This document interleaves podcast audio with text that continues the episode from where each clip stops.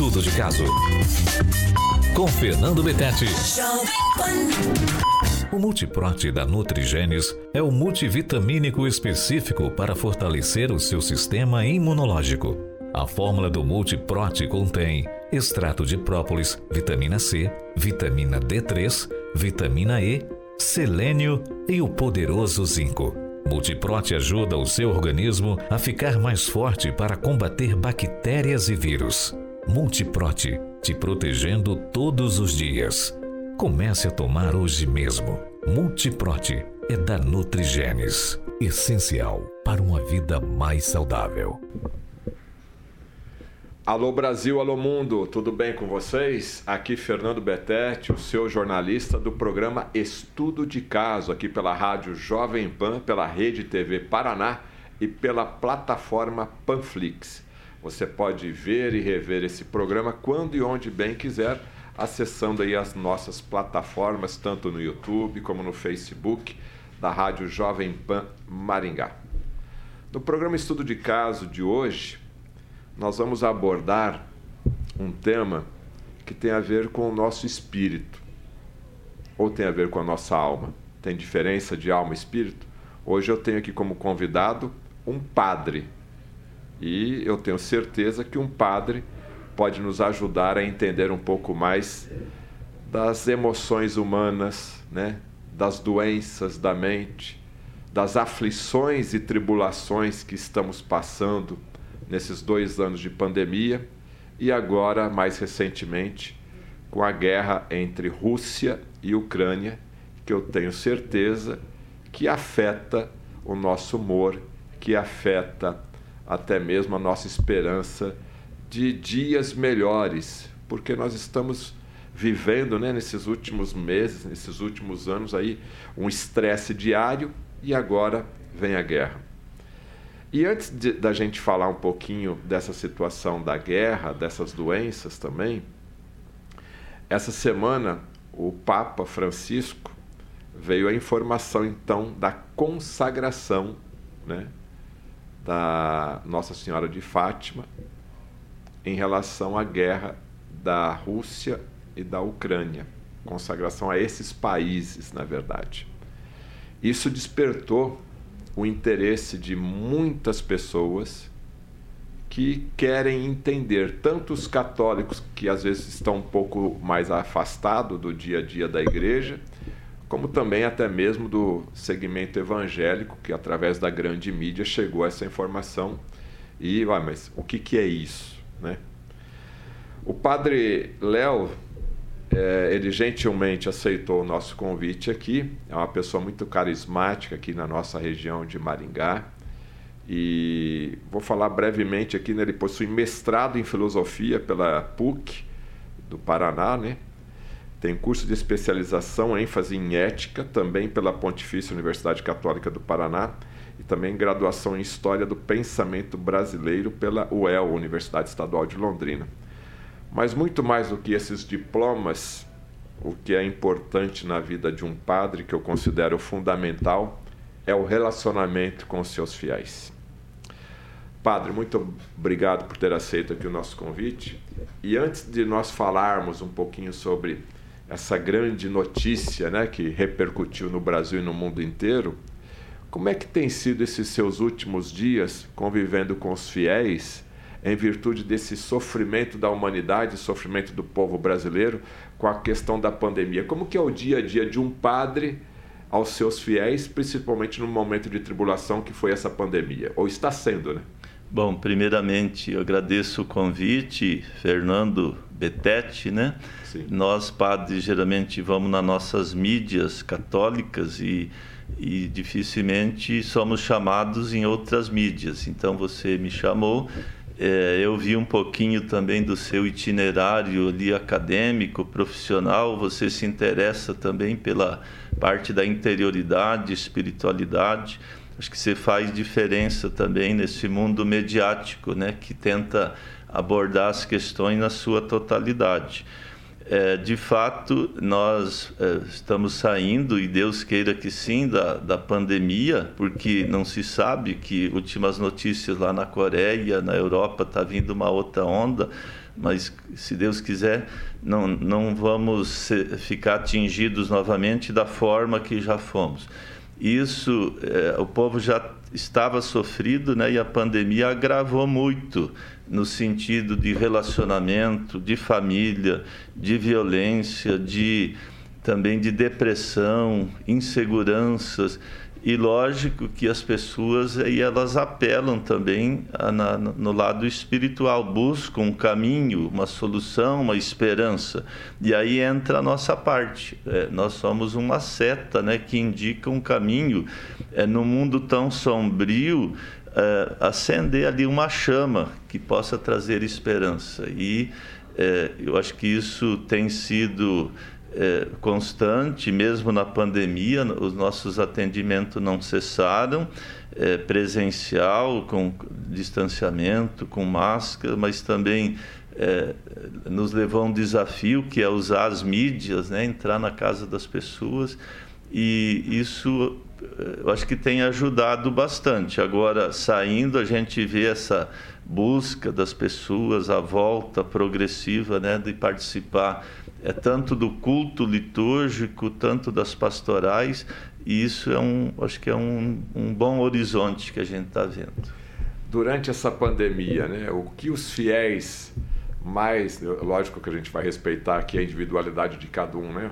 Mas de maneira geral, qual que era a grande dor, né, da, daquela conversa com o padre ali? O que, que o padre percebeu? Ah, é, a insegurança. Será que eu, é, eu vou viver? Eu atendia várias pessoas que eram atingidas, né, pelo pelo vírus. Inclusive algumas vieram a óbito Outra, no início, espantou todo mundo, não, ninguém sabia como reagir. Então, algumas, eh, algumas pessoas morreram e nós nem podíamos nos aproximar. Né? Então, teve um caso que a mulher se jogava no chão e ela também estava com o vírus, então ninguém podia chegar lá abraçar. É, foi uma dor assim muito, muito grande de perceber né, como que isso atingiu, além do vírus, a, a solidão né, da pessoa.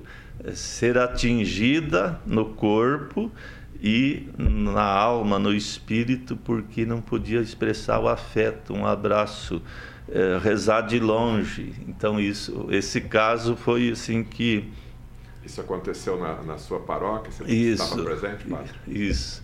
E outros casos, assim, então a gente se comunicava pelo WhatsApp. É, outros casos que eu não podia entrar na UTI, eu rezei assim pelo vidro. O, um caso até a pessoa não era de Maringá, mas a família pediu. Então eu falei, olha, não posso ir na UTI, na época não, não se podia entrar. Então eu falei, vou, vou fazer por desejo. Aí ajoelhei em casa, é como se eu tivesse lá na UTI e rezei pela pessoa e pedi para a família em, no mesmo horário é, é, ficar concomitantemente em oração. E ali foi assim uma graça de Deus porque a pessoa melhorou. E ela era de Cianorte, ela queria vir aí na paróquia, mas estava fechada na época. Eu falei, olha, pode é, agradecer a Deus aí na sua comunidade e de hoje em diante tenta não só fazer o bem, mas multiplicar o bem. Então, é, é, esses casos, assim. Marcam, né? É, que marcam. Tanto que eu me emocionei aqui, porque eu, falar de casos que a gente presenciou traz toda a emoção, né? Agora, durante essa pandemia, é, o que mais machucou o padre nessa caminhada, não sei quantos anos aí, mais de, com certeza mais de 20 anos aí, né, de sacerdócio, o que mais te machucou nesse período da pandemia, padre? Eu acho que é a solidão, é porque nós vivemos uma vida sozinhos, né? Mas aí ficar de manhã, de tarde, eu professor também eu dava aula online, mas não saía dali de dentro de casa. Então a vida comunitária, a vida cristã é uma vida necessariamente de comunidade. Então não podia, eu tinha ainda minha mãe, é, não podia visitar, tinha medo de ir nas famílias, porque vai que eu leve o vírus ou a família é atingida e vão pensar que fui eu que levei, eu, eu devo ser um mecanismo de vida e não de morte. Então, é, acho que machucou muito e se eu me sentir assim, eu imagino como que ficaram os idosos, as crianças, e, e, e, eu ainda moro numa casa grande. Agora eu vi assim que pessoas que eram atingidas e que tinha que ficar isolado, mas a casa era tão pequena, só um banheiro. É, eu senti essa dor também. Padre Léo aqui contando um pouquinho da sua experiência, né, durante esse momento da pandemia aí. E a igreja fechada, padre? Ah, é... então você perguntou outra coisa que machucou, porque assim a gente celebra a missa com o povo, vibrando, cantando, o povo respondendo, participando, e de repente uma igreja imensa, os bancos, os bancos, e a gente ali só com uma, um, um, um ministro, alguém que assessorava, e, e olhando para a câmara, né? E, então isso também foi. E, e, me marcou também o dia que o Papa fez a oração lá na, na Praça de São Pedro, que ele subiu sozinho, né? aquela praça imensa que sempre tem multidões, e ele entrou sozinho para rezar, pedindo pelo fim da pandemia.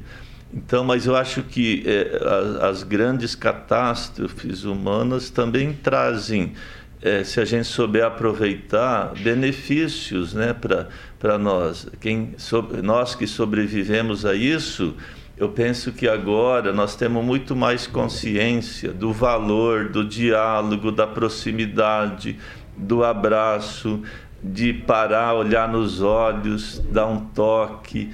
Eu acho que a, a aprendizagem também ficou de, desse momento de dor. É, o padre está sendo aqui muito cauteloso nas palavras, observa, porque a humanidade está acabando de passar pela pandemia e estamos iniciando né, um grande conflito que está preocupando toda essa humanidade novamente. E a partir de agora a gente entra na nossa segunda pauta aqui do nosso bate-papo, que é a guerra entre Rússia e Ucrânia que ao finalizar aí nessa reta final da pandemia, que somente Deus sabe o final dela, é, estamos vivenciando uma guerra 24 horas por dia e vendo todos os detalhes aqui através, através das redes sociais. E eu gostaria de entender então agora, Padre, Padre Léo, a importância da mensagem que foi divulgada pelo Santo Padre lá no Vaticano da consagração, do ato de consagração de Nossa Senhora de Fátima para a Rússia e Ucrânia. E antes de você responder, do senhor responder essa pergunta, eu gostaria de um breve resumo da história de Fátima, né? Hum. Nesses segredos, né, que sempre estão caminhando aqui conosco. Bom, é, é, um campo vasto. Antes de entrar aí na consagração que o Papa convocou, e ele o fará no dia 25, às 17 horas em Roma, mas também ele designou um cardeal, que era o Esmoleiro, ele vai estar em Fátima no mesmo horário. Eu acho que aqui no Brasil vai ser meio-dia. E o Papa convocou os bispos do mundo todo para que juntos é, façamos a consagração ao Imaculado Coração de Maria, que foi o segundo segredo de Fátima, já entrando, né, que é, o primeiro segredo foi a visão do inferno, o segundo foi é, que o coração imaculado de Maria ia triunfar. Mas esse eu entro daqui a pouco. Mas antes eu queria dizer assim: você falou da guerra Rússia e Ucrânia é, não é que só essa guerra está acontecendo, essa deu maior visibilidade sim, sim. e um perigo de, de, de até de, de acabar, né, de acabar com o planeta e, ou, ou alguns países. É, mas a, é, temos no Iêmen, na Etiópia, de vez em quando na Palestina, em outra Síria agora. Síria. E eu digo assim, que você falou meu atendimento de padre. Às vezes eu atendo pessoas que estão em conflito. No caso, às vezes só vive ali a mãe e um filho, ou uma família reduzida, e eles estão em clima ali de, de revolta, de violência, de guerra, não dialogam. E eu várias vezes interpelei, eu falei, como que vocês querem paz para o mundo se ficam com o coração tão armado, tão com ódio, com violência verbal, às vezes física. Então, eu penso assim que a guerra, essa da Rússia, ela dá visibilidade e um iminente perigo, mas há uma guerra que mata também no silêncio, além de, de outros países citados, a guerra é, vivida é, no trânsito, na família. É, eu acho que essa guerra também é, ela mata. Essa está pertinho de nós é, e todos os dias, né? E destrói assim a esperança. Então, o que está acontecendo? Quando o Papa convocou a consagração ao coração imaculado de Maria, é, primeiro, o que, que é consagrar? Sagrar é tornar sagrado, é dedicar a, a, no, a, entrega, um ato de entrega ao coração imaculado. Coração é de Maria, porque Maria é, viveu as dores do filho Jesus. Maria disse o sim a, a Deus para que houvesse a encarnação. A encarnação veio Jesus, que, que veio é dizer que o mal não terá a última palavra sobre a humanidade. Né? O, o mal ele está no mundo e, e às vezes os homens, os seres humanos na liberdade, eles cedem, eles são tragados, mas não vencidos, porque a última palavra é de Jesus que venceu o mal, morreu na cruz, nos redimiu, nos salvou. E, e a mensagem que ele, que ele deixa: coragem, eu venci o mundo. Então, consagrar ao mundo e à Rússia, à Ucrânia, ao coração imaculado de Maria é isso, é, é dizer, ó, nós também queremos viver as virtudes de Maria, ser homens e mulheres de paz. É, no mundo de escuridão tão sombrio, vamos desarmar os corações, vamos trazer esperança, dizer que é possível reconstruir, perdoar eh, os governantes também voltar atrás e parar com, com esse bombardeio, com essa destruição. Então, é, é, alguém fez um artigo disse: oh, a consagração é um ato político também, porque ela vai chamar atenção para uma necessidade é, de paz, uma necessidade. A guerra é uma desarmonia, né, uma destruição. É, na guerra não há vencedores, é o instinto que prevalece, porque o animal ele tem unhas, dentes, garras. O ser humano tem cérebro, inteligência, e ele pode usar isso para o diálogo, é, para a paz, o que não está ocorrendo. Então, quando o Papa convoca, daí como um dos países envolvido é a Rússia, aí o que, que veio? Aquilo que se falou, veio à tona novamente as visões dos pastorinhos de Fátima há mais de 100 anos, Lúcia, é, Jacinta e Francisco. Então, eles tiveram uma visão mística né, de Nossa Senhora, onde os dois são três segredos os dois haviam sido revelados, eh, eh, todo mundo conhecia, que era a visão que eles tiveram do inferno, né? o inferno porque é uma desobediência a Deus, a, guerra, as brigas, é, já é um inferno, né? não precisa criar um imaginário de inferno se a gente vê a pobreza, a violência né, que está por aí.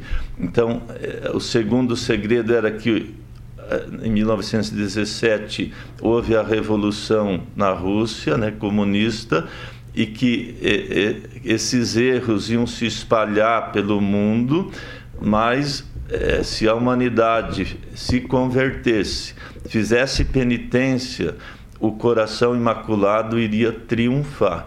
E, e, de fato disse, olha, se não houver essa conversão, vai ter uma guerra maior, que foi a Segunda Guerra. Mas depois, se a humanidade se converter, fizer penitência, voltar-se ao Evangelho, aos valores, o coração imaculado triunfaria. E o terceiro não foi revelado. Aí eh, fala-se, né, que em dois, porque no ano 2000 foi revelado é, pelo Papa São João Paulo II, inclusive saiu um documento que é a mensagem de Fátima, que é do ano 2000, e teve a revelação dos três segredos e no final um comentário que na época o Papa Bento XVI ele era o presidente lá da congregação da doutrina da fé então não só revelou o segredo como fez um comentário teológico sobre o segredo. E por que que foi revelado? Porque fala-se que a irmã Lúcia escreveu é, redacionou esses segredos e, e, mandou no Vaticano. O Papa é, São João XXIII leu e mandou guardar. Alguns falam que ele ficou, or, or, ficou assim com pane né, de ter visto. Horrorizado. Depois, horrorizado. E depois o Papa Paulo VI também viu e mandou guardar. E o Papa São João Paulo II assumiu e vivendo o seu pontificado, no dia 13 de maio de 1981, ele sofreu um atentado, é, no mesmo dia das aparições, 13 de maio. E ele quase morreu, né? todo mundo acompanhou, e ele sobreviveu.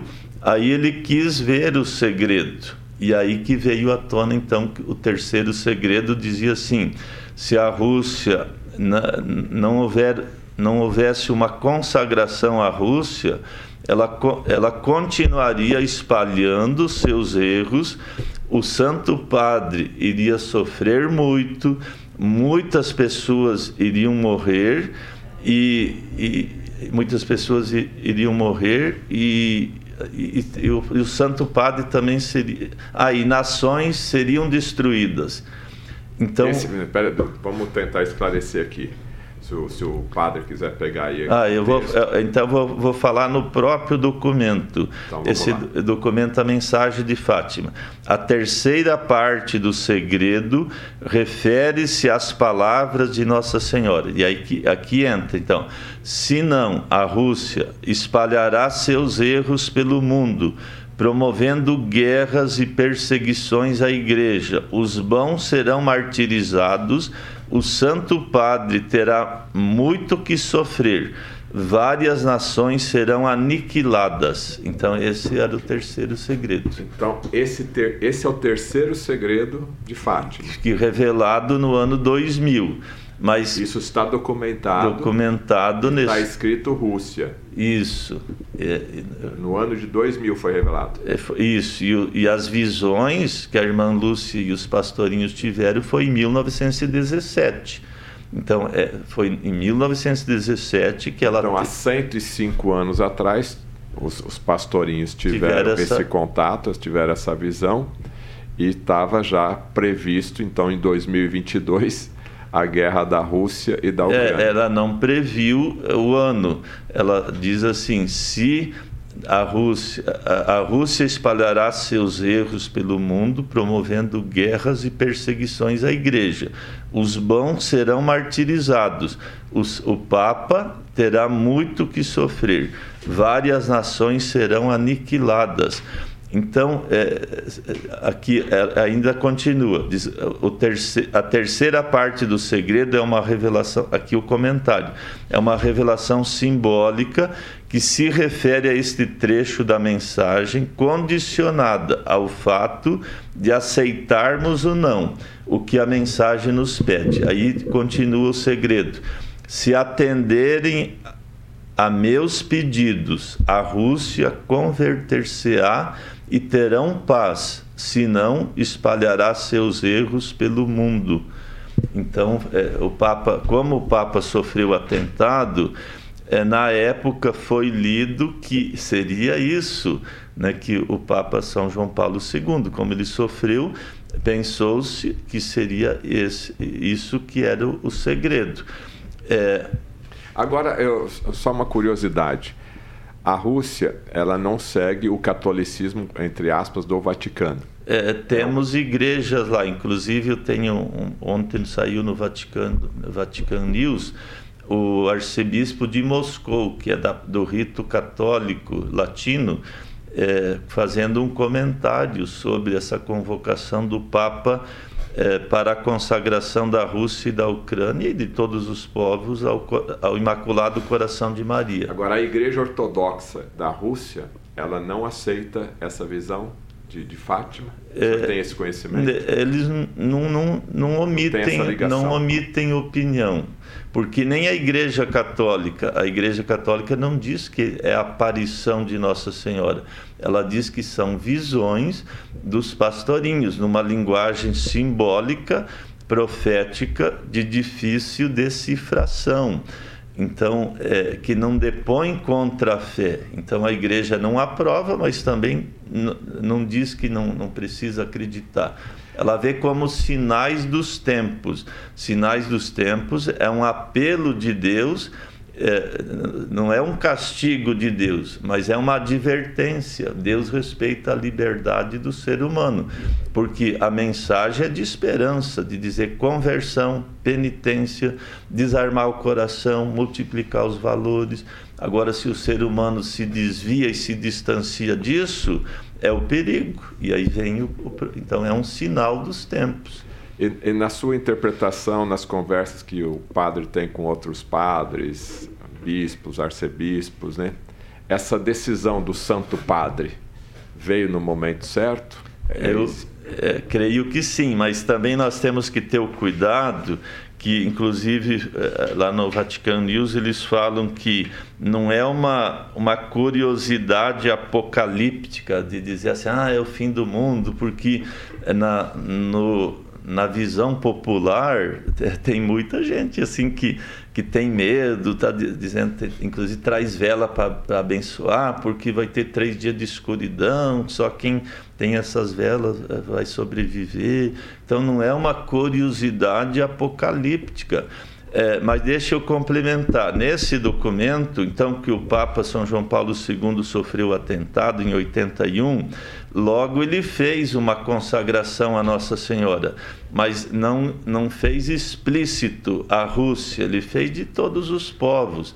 E aí, em 84, ele fez é, o mundo, é, consagrou o mundo ao coração imaculado de Maria, mas não citou novamente a Rússia, mas como ele fez a consagração do mundo, em 89 a irmã Lúcia, que estava viva, ela disse: Olha, foi feita a consagração, mas não estava explícito ali Rússia, embora a irmã Lúcia disse: oh, Foi feito o que foi prometido, é, o que foi pedido ali nas visões, de, é, segundo os pastorinhos de Nossa Senhora. a irmã Lúcia, ela fala da Rússia?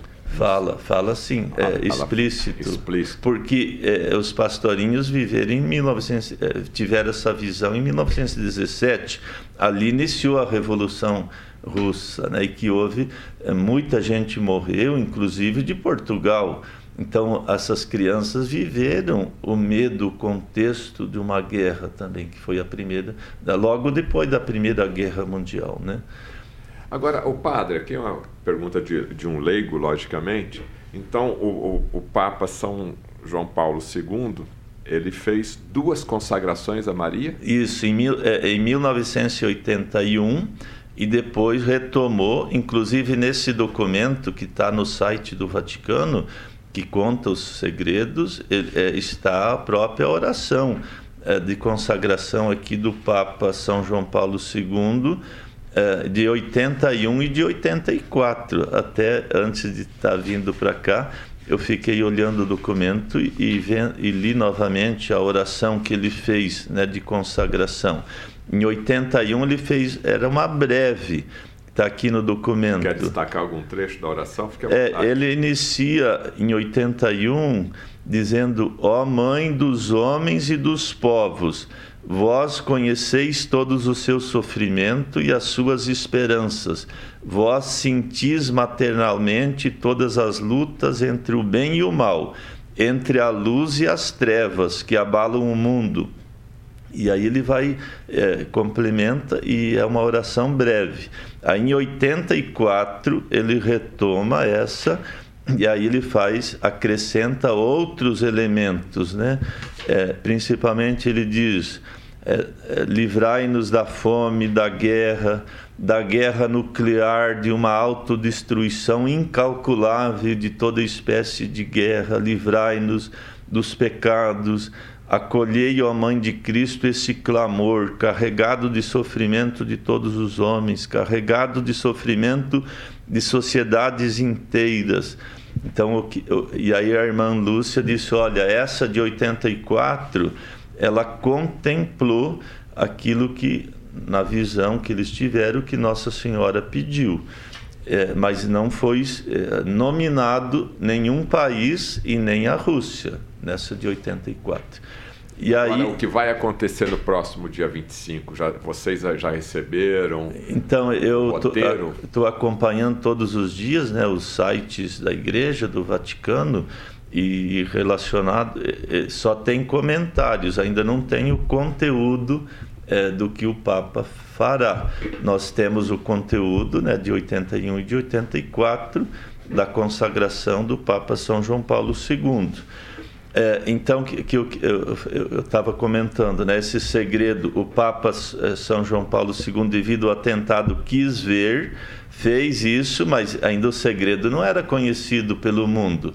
Aí, em, em maio de, do ano 2000, ele é, mandou o cardeal celebrar a missa em Fátima e lá no final leu a carta da revelação do terceiro segredo e concomitantemente saiu o documento então para todo mundo conhecer porque se especulava muito sobre o terceiro segredo, como eu falo, não é uma curiosidade apocalíptica, fim do mundo. É, é lógico que é, quando fala que os pastorinhos tiveram a revelação num estilo profético, o profeta não é que ele vai predizer o futuro, ele analisa o presente e ele diz: olha, que futuro vai ter se o presente é coração armado, pobreza, violência? Então não precisa uma bola de cristal para saber o que vai ser o futuro. Né? Se você, como padre, se eu vou numa família, eles não trabalham, bebem, é, injetam drogas, é, e ali tem crianças, eu não preciso ter, é, pensar o futuro que vai ser uma destruição se continuar assim. Então, o profeta, o estilo profético aqui é analisar o presente, é um sinal dos tempos, um alerta, né, uma chamada de atenção. Agora, aqui na, na região de Maringá, na, nas paróquias regionais aqui, para esse dia 25, está tendo alguma movimentação, alguma orientação do arcebispo? Então, eu não tive contato, inclusive eu, eu não estava achando estacionamento aqui, eu deixei ali na Cúria. E eu pensei, agora que eu saí daqui, eu vou partilhar com o bispo se há um programa, mas eu creio que vai ser uma chamada assim é, se o Papa está chamando é, o mundo pra, inteiro, né? E, e, quando a gente reza, né, a oração ela tem uma força grande, porque eu costumo dizer que as pessoas vivem do jeito que rezam. Então, se nós vamos rezar pela paz, nós vamos reforçar dentro de nós os valores que conduzem à paz: o diálogo, o acolhimento, o respeito, a generosidade, a partilha, a solidariedade, a caridade. Então a pessoa é aquilo que reza. Se ela reza né, com gratidão, ela vai ser uma pessoa grata. Se ela se abre a Deus, ela vai ser uma pessoa aberta. Então a oração é uma força grande para o perdão, para a mudança, é uma luz é, e a consagração nesse estilo que o Papa chamou é uma, uma luz, uma esperança para esse mundo sombrio. Eu costumo dizer assim: não adianta ter mil velas apagadas no mundo de escuridão, não vão fazer diferença. Agora, se você acende uma vela, é uma chama, mas é um sinal. E o que, que é um sinal? Ele indica uma outra realidade. Então, ele vai ser uma esperança, vai ser para o mundo. E a gente acredita né, que, como eu disse, depois da encarnação, por que, que a Maria? Porque Maria disse ao sim, por causa do sim de Maria, nasceu, veio a encarnação, nasceu Jesus, a salvação. E aí o mal deixou de ter a última palavra. Então, por isso é, a nossa, quando falamos devoção, é, é, significa reverência, afeição, carinho por aquela que viveu em tudo um coração aberto para Deus e por isso esse coração aberto, dizer sim ao projeto de Deus, é, nasce a esperança, a salvação é, no coração do ser humano e na sociedade e, e, consequentemente nos governantes no mundo todo. O, o padre Léo, a consagração então, pelo que o padre relata, vai ser a terceira consagração agora. A é... diferença é que vai estar específica para a Rússia e para a Ucrânia? É isso que isso. eu entendi? Então, é, é, antes foi assim, do, dos homens e das mulheres, depois de todos os povos. E agora, certamente, o Papa vai é, mencionar a Rússia e a Ucrânia e vai dizer também todos os povos. Né? Mas agora talvez será a primeira vez a nível de pontificado assim do, é, universal onde o Papa vai explicitar. É uma cerimônia demorada, tem previsão? A, a nossa Como que é feita essa consagração? Então, as nossas celebrações geralmente é uma hora. Eu creio que ela vai ter um, não sei se vai ser dentro da missa ou vai ser específico, geralmente uma, uma celebração de consagração tem o anúncio né, da palavra, uma leitura, seja do Antigo Testamento ou do Novo, um salmo, proclamação do Evangelho, preces, e aí vem o momento de consagração. Aqui no Brasil, não sei se você é, acho que você professa não é outra fé, né? Não, mas deve ter visto o padre Vitor Coelho de Almeida, aquela consagração que ele fazia de Nossa Senhora a Nossa Senhora Aparecida. Então, é, é bem conhecida. Ou aquela que os católicos dizem, ó oh, minha Senhora, ó oh, minha Mãe, eu me ofereço todo a vós e em prova de minha devoção vos consagro neste dia meus olhos, meus ouvidos, meu coração, inteiramente todo o meu ser. Né? Porque assim são vós, só incomparável Mãe, guardai-me, defendei-me como filho e propriedade de vós. Amém. Então, esses os católicos decoram. Decor significa, não é decoreba de cérebro, é de coração. É, lá na nossa paróquia, é a padroeira Nossa Senhora das Graças. Então, quando a gente faz a consagração, é momento de emoção. Assim, os católicos eles sabem de coração essa oração é, que é breve. Agora, eu não sei, essa que o Papa Francisco vai é, anunciar ou pronunciar, como que ele vai, vai assim expressar. Padre, no seu dia a dia, eu gostaria de, de, de entender agora e de ouvir também, é, nesse momento todo né, que a humanidade está passando, e no caso aqui principalmente os brasileiros, estão se reaproximando de Deus, estão se reaproximando da fé? como é que está a procura, né? Porque está todo mundo reclamando, está todo mundo estressado. E aquele momento espiritual, né? Aquele momento realmente de se aproximar tanto de Maria ou como de Deus. Como é que está hoje essa, essa questão? É, tem uma canção popular que ela diz assim: é, se não, alguém não vem pelo amor, às vezes vem pela dor. E, e, e, tem uma canção que diz que ela conta assim: Eu vim pela dor, mas vim e descobri o amor e descobri que aqui é meu lugar, da onde eu nunca deveria ter saído. Então é lógico, assim, às vezes as pessoas vivem abundantemente, né, o ter, o, prazer, o poder, e, e, às vezes não sente carência do espiritual, eh, aparentemente pode estar vivendo bem, mas e de repente acontece um problema. É, a ciência às vezes ela não dá conta do problema, ela vai até um limite.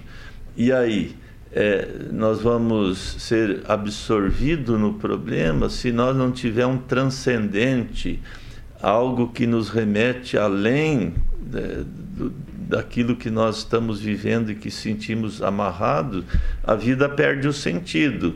Então, o sentido é, é, é o transcendente é, é que dá sentido à vida, é o motor, a energia, e mesmo no sofrimento. Por exemplo, uma doença terminal. Como que a família vai reagir, viver se ela não tiver um, uma motivação além do que está vivendo ali. Então, o que eu sinto assim, que muitas vezes as pessoas são indiferentes à fé, a buscar, mas em algum momento a dor vem. E aí elas buscam às vezes muitas portas e, e acaba vindo e aí como eu disse descobre que ali é que deviam ter ficado descobrem o amor porque a minha experiência e eu vejo assim na comunidade alguma pessoa chega assim deprimida sem autoestima até no, no sentido de se vestir não tem sociabilidade aí ela é acolhida a gente faz oração por ela, encaminha para a comunidade, é percebível. Depois, até de uns dias, de um mês, a pessoa mudou a fisionomia, ela já está mais bem vestida, ela está socializada, ela está se sentindo gente. Inclusive, alguém diz: Olha, nem na minha família de sangue, às vezes eu não tive isso, estou tendo aqui. Então, o benefício maior de alguém que vive a fé numa comunidade não é só essa interioridade, essa motivação que dá o sentido para a vida. Isso é importante, mas é também a sociabilidade, né? a vivência. A gente faz novos irmãos, amigos, porque não vai só lá rezar.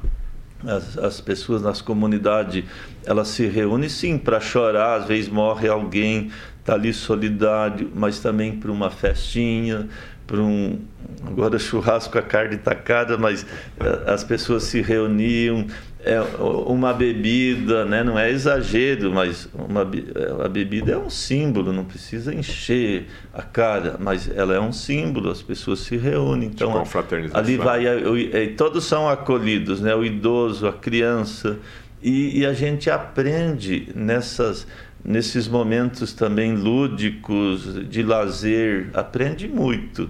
E é um gosto assim se encontrar na comunidade. Falando em comunidade, padre, eu sei que o padre tem sempre a receptividade de receber vários pedidos, não somente de católicos, mas de outras denominações também, porque naquele momento da dor, naquele momento da aflição, é, em, em, que a pessoa não encontra uma solução e às vezes não encontra uma solução na, na sua religião, que isso, né, naquela dor que ela está passando, eu sei que o padre também visita outras outras outras pessoas, outros irmãos, né? Vamos falar assim, né?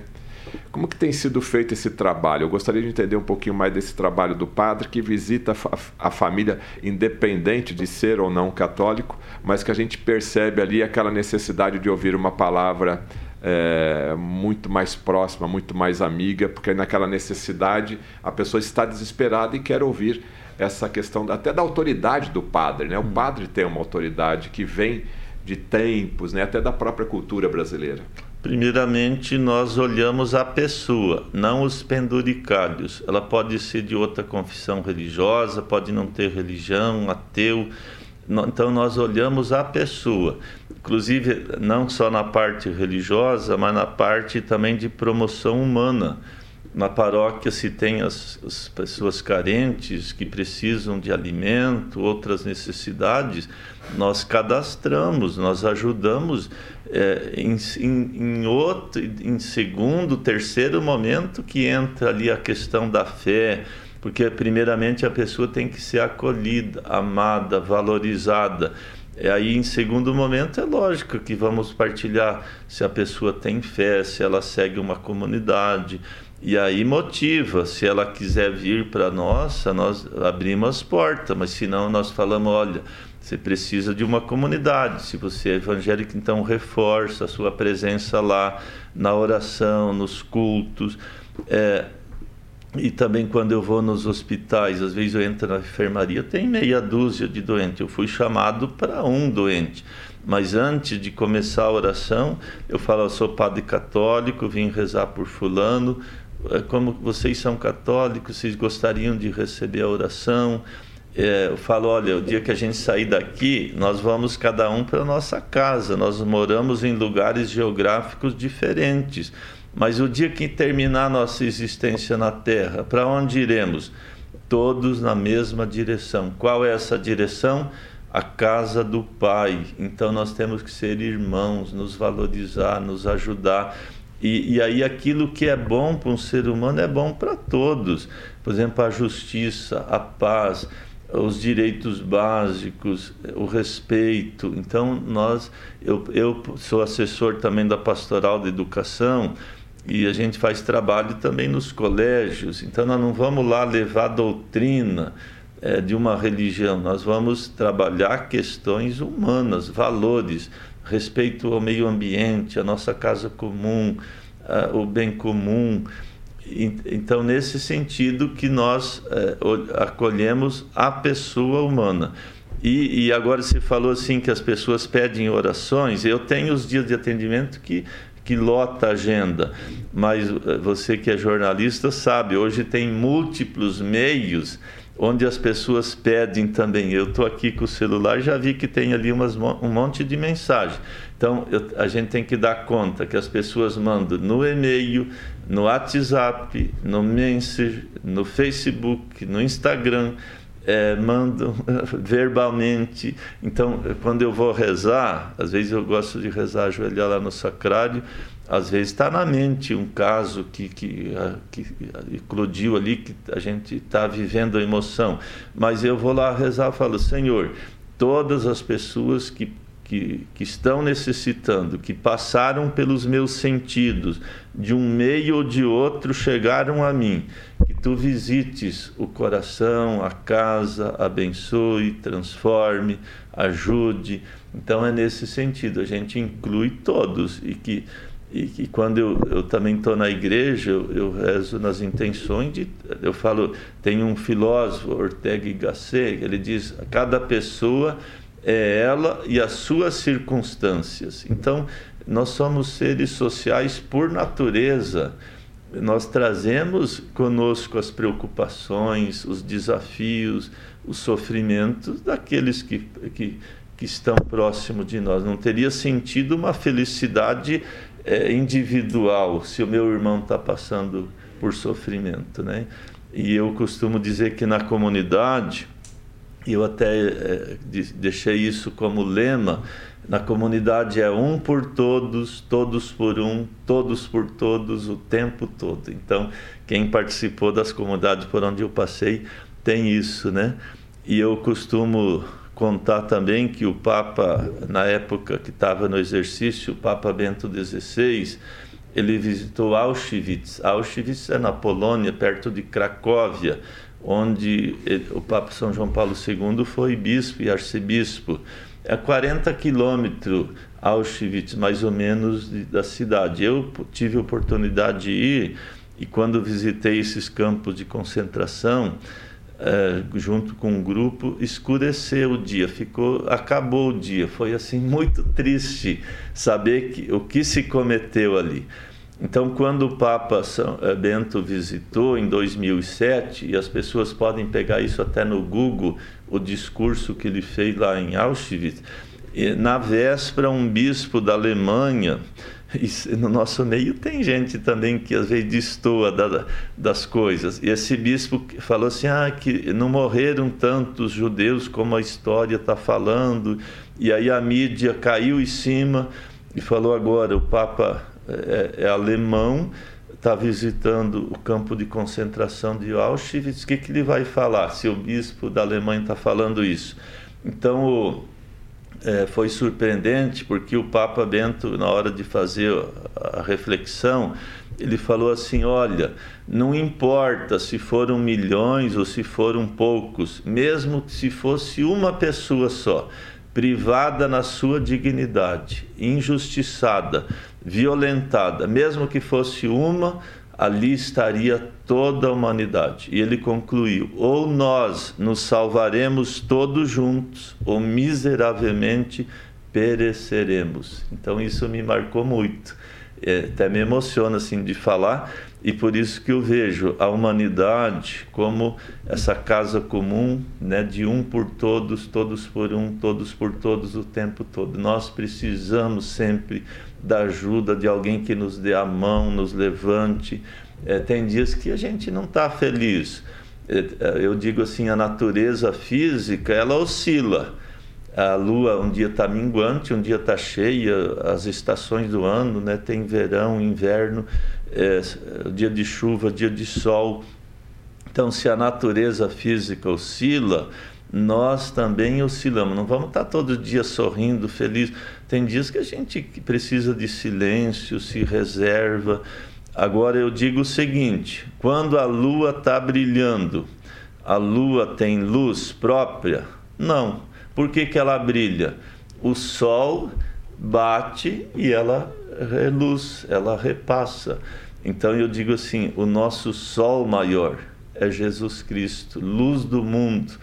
E quando ele bate em nós, nós refletimos nas, nos valores, nas coisas boas, no sorriso, na humildade, no acolhimento.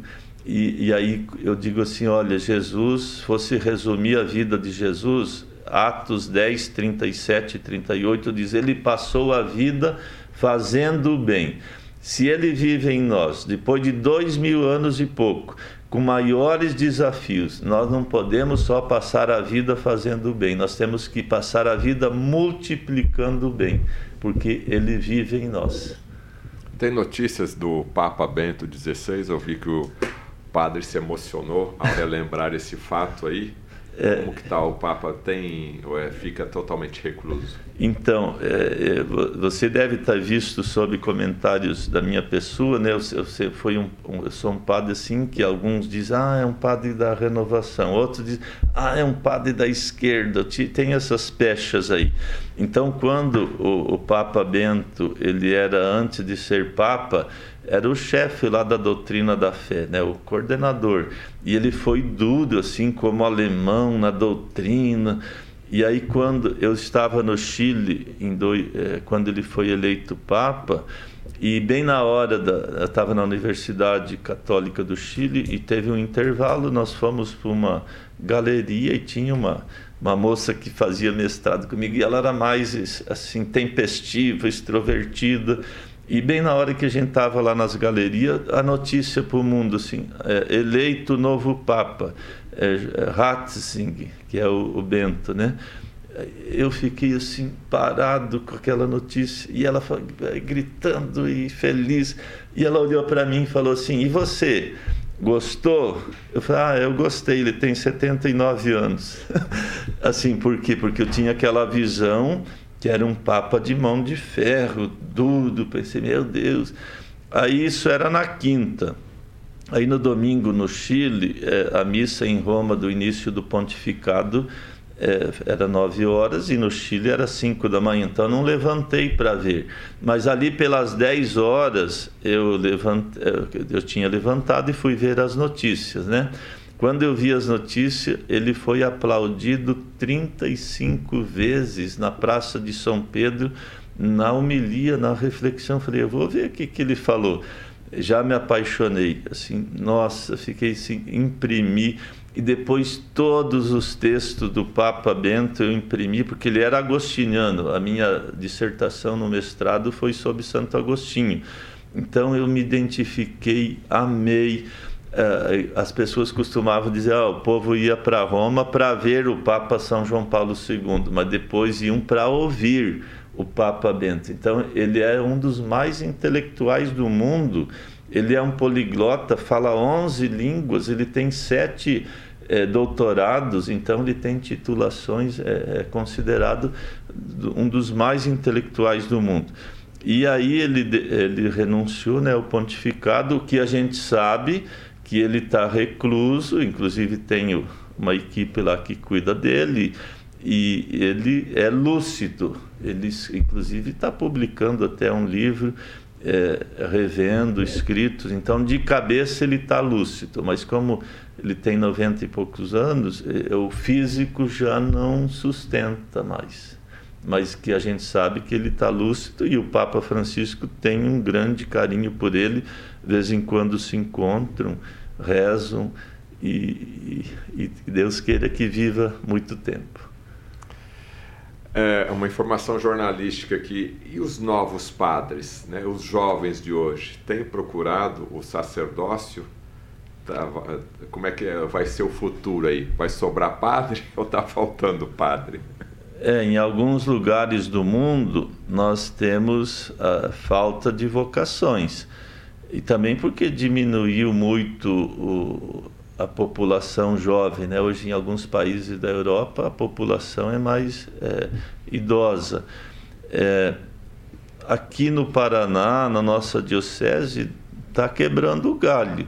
Mas nós vemos assim, é, há empolgação nos jovens, mas há um esfriamento. Acho que agora com essa tecnologia nós temos que ainda inventar, é, saber como é, atingir o coração do jovem numa era tecnológica, né? porque o pai e a mãe às vezes é, participava entusias, com entusiasmo e agora como trazer o jovem. É, a, a, essa, é um desafio. Um desafio. Tem os que estão lá, mas tem muitos que eles se ausentam da vida da fé. Conversei aqui com o Padre Léo, a gente abordou, abordamos né, assuntos aí desde o segredo de Fátima e até a rotina da vida de um padre e também um pouquinho aí sobre doenças espirituais, doenças emocionais.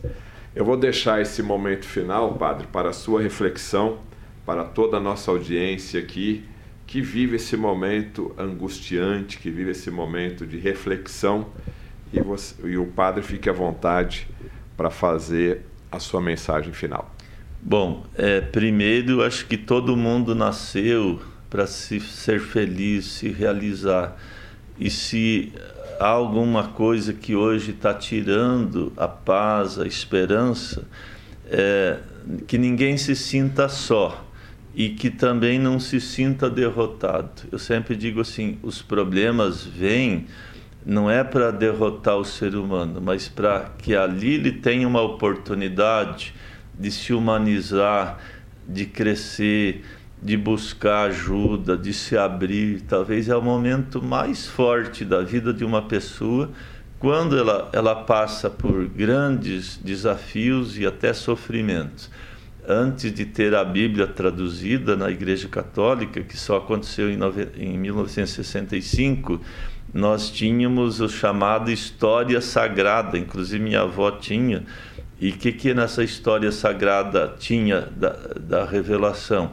Eram os momentos mais difíceis da história da Bíblia, por exemplo, o Egito, o tempo do, do exílio, os maiores sofrimentos, e estão ali como história da salvação.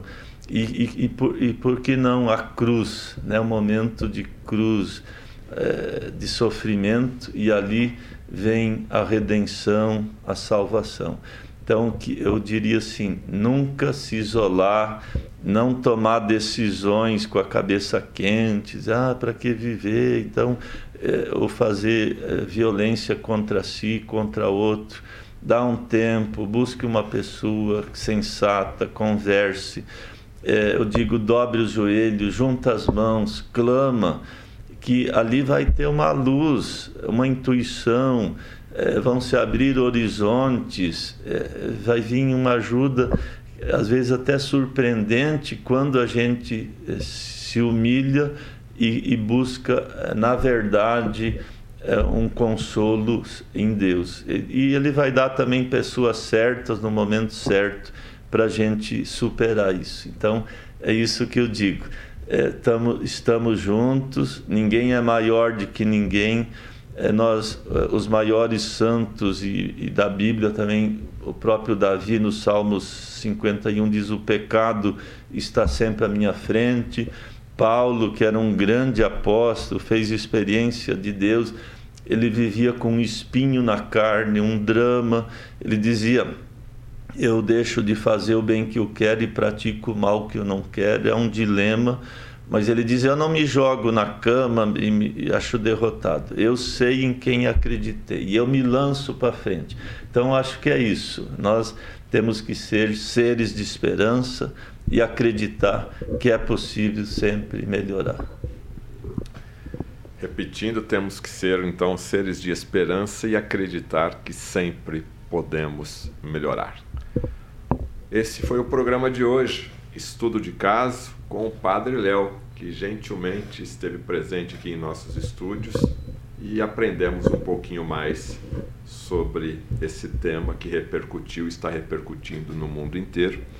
Independente da fé que você professa, vamos sim, com certeza, esperar em Deus que essa guerra acabe o mais rápido possível e que a consagração a Maria né, é, seja repleta de bênçãos.